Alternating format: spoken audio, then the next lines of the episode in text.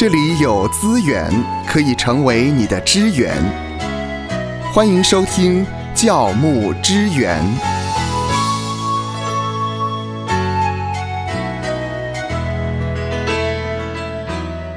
我是芳华，今天我们来一起聊聊牧师。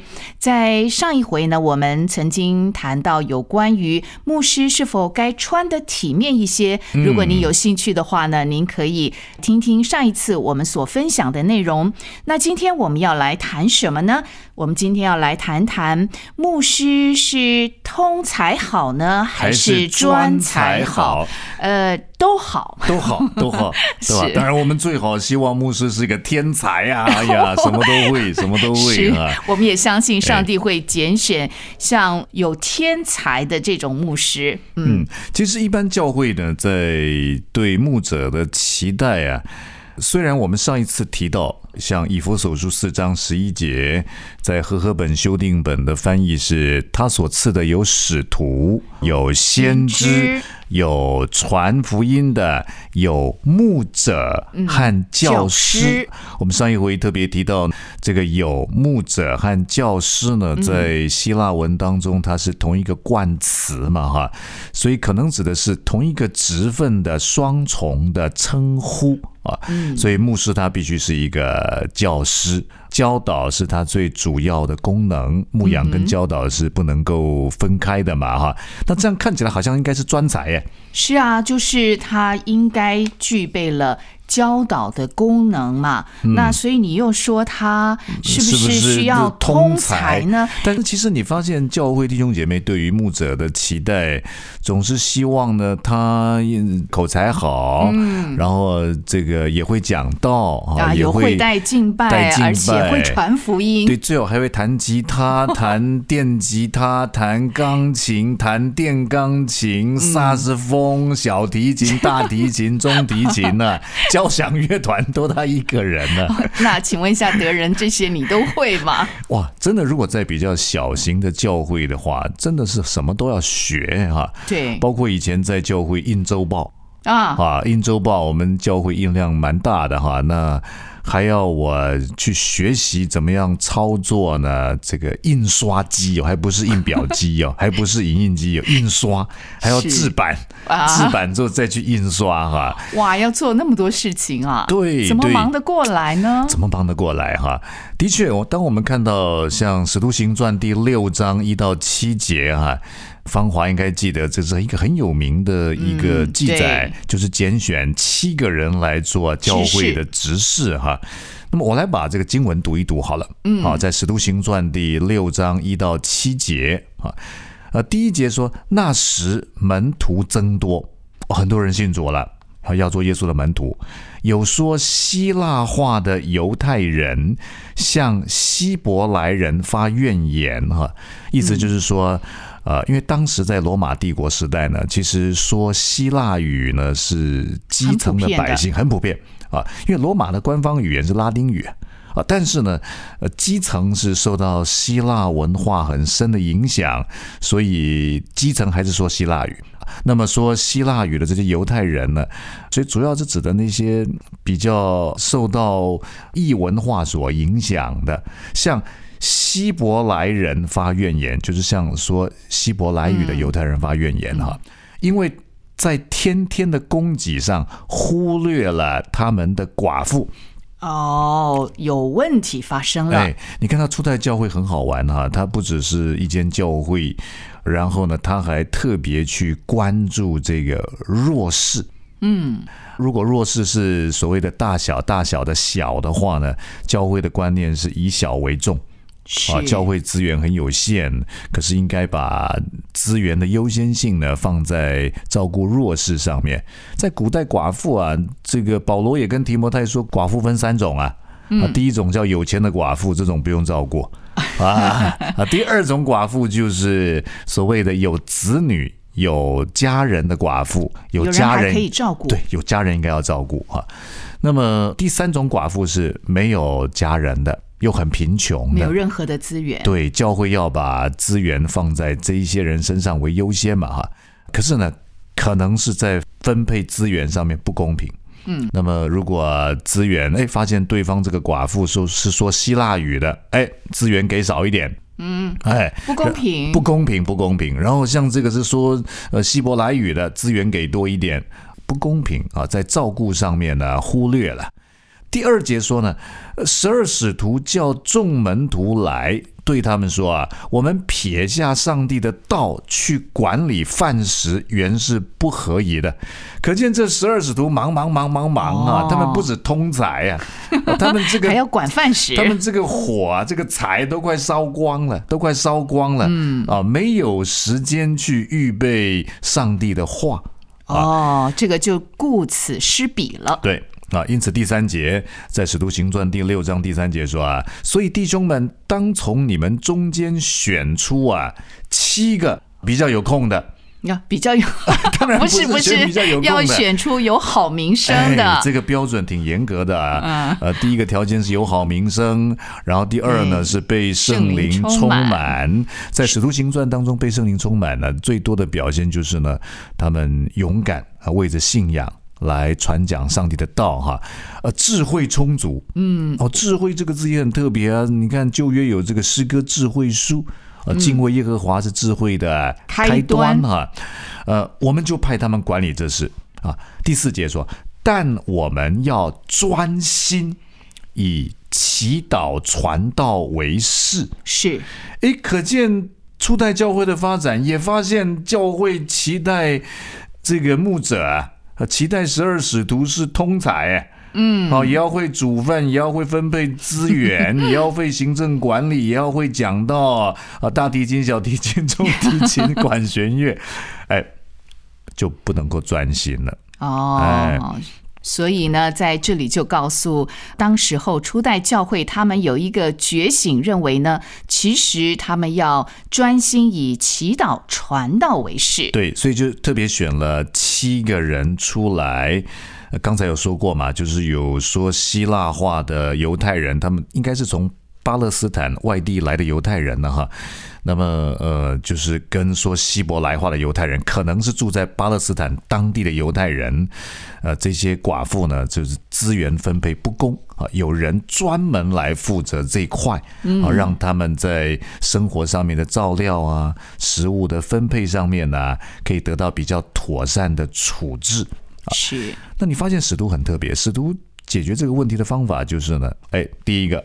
嗯，他们非常清楚自己最重要的使命就是祈祷传道为事。对，所以可能身为牧者也必须自己知道自己是很有限的，我没有办法通才。嗯啊，那我们当然就要不是把我曾经看过一个牧者也很有意思啊，呃，他就觉得不要麻烦弟兄姐妹哦。好客气啊！对，好客气。所以，所以这个呃，也做马大，也做玛利亚，也做耶稣，好，也讲到，然后也这个聆听弟兄姐妹，然后也呢这个预备爱宴，然后也打扫，也印周报，甚至呢一个人领会，他领会的时候还要编私琴呢。啊，这样怎么可能呢？因为这样铁打的身体也是很有限，他一定会 burn out。对，然后好像弟兄姐妹就是一个。顾客、消费者、消费者，把消费主义呢就带到教会里面来，也让弟兄姐妹觉得他们好像是顾客一样啊！我来教会应该是被服务的啊，应该是被招待的，这是一个错误的观念哈。所以，我们为什么之前也特别提到，教会是其中一个比喻是神的家。嗯啊，家家家嘛，家有事情有叫家事，家事哪有都都妈妈做的哈。然后爸爸、儿子、小孩都在客厅翘二郎腿，哪有这种的？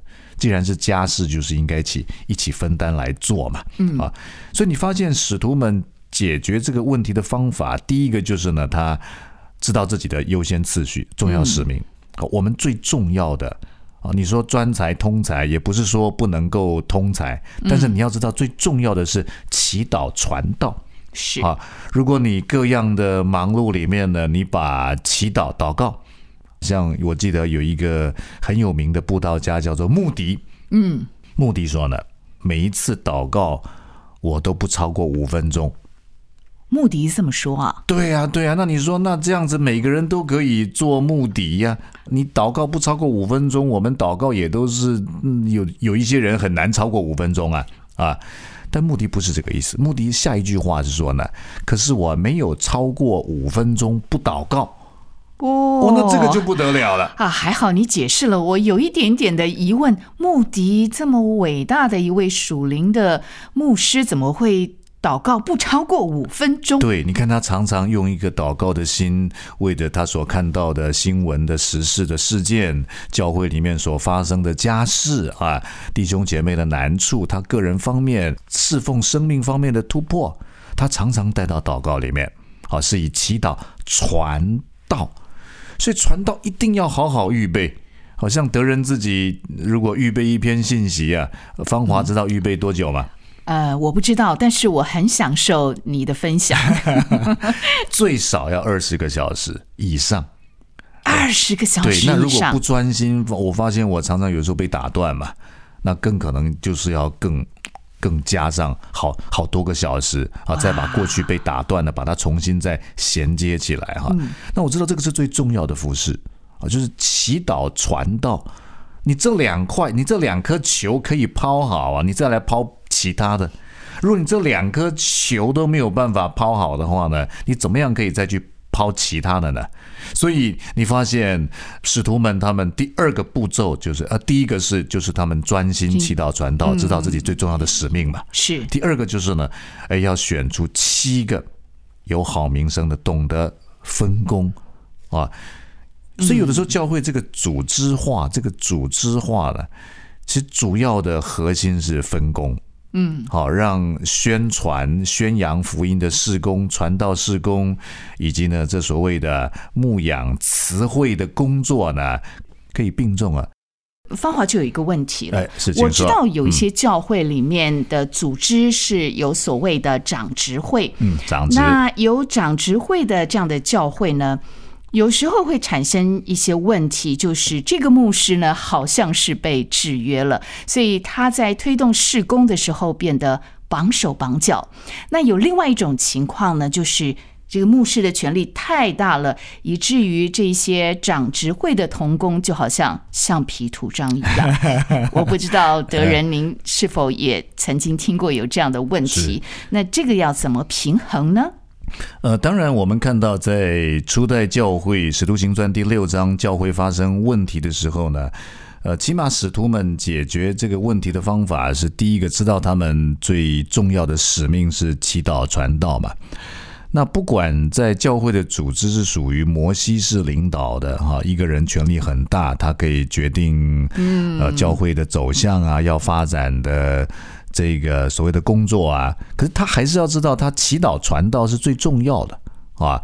那如果你是属于群体领导的，有教会长职呢，可能面对传道人分配工作给你的，但你也要有一个评估。嗯，哎，我蒙召是做传道的，祈祷传道啊。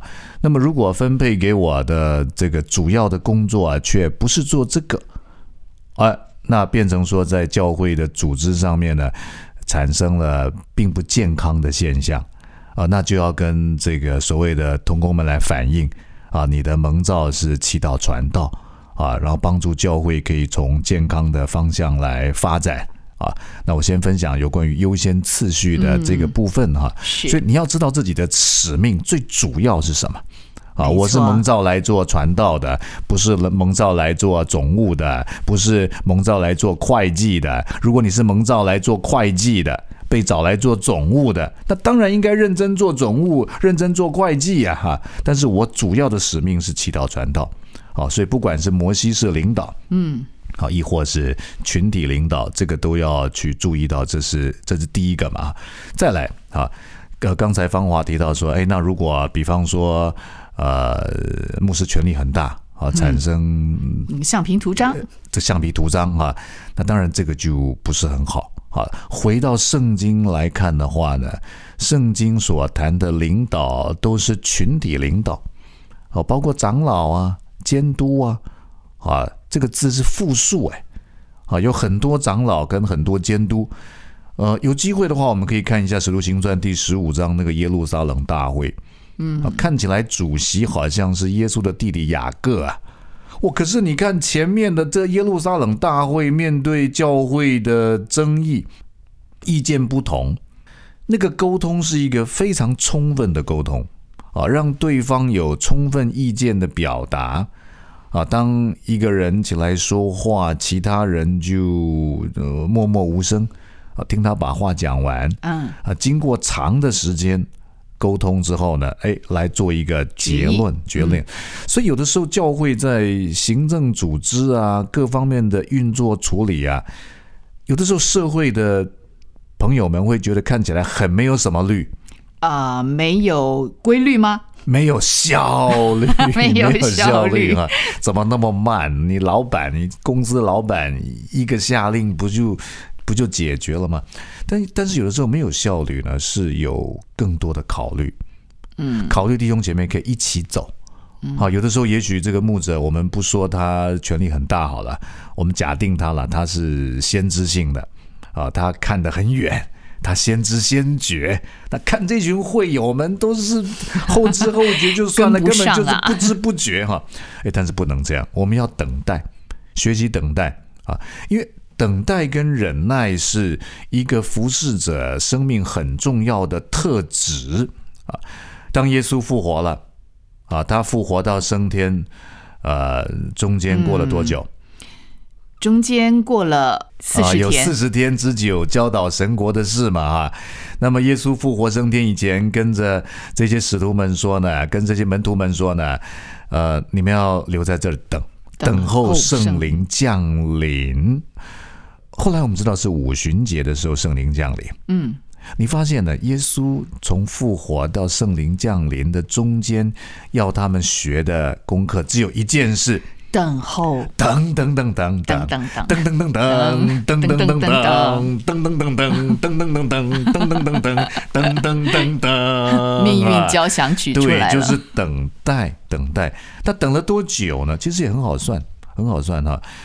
因为从逾越节到五旬节，啊，从逾越节到五旬节就是，呃，有五十天嘛，有五十天嘛，那又扣掉耶稣有三天在坟墓里面，三天之后复活了，再扣掉呢有四十天复活之后呢跟门徒显现，所以四十加三是四十三嘛，是。啊，那五十减掉四十三呢等于七嘛。